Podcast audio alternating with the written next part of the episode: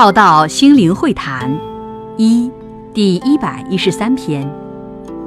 问题是想出来的，很多问题不是真有问题，而是思维的问题。烦恼是人常有的问题，但烦恼是你现在的思维想出来的，是你现在的思维模式的认知。认为、认定他应该怎样，不应该怎样，因为不符合你的应该而烦恼。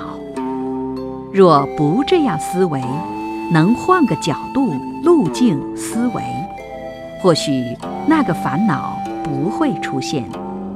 不安、恐惧也是这样的。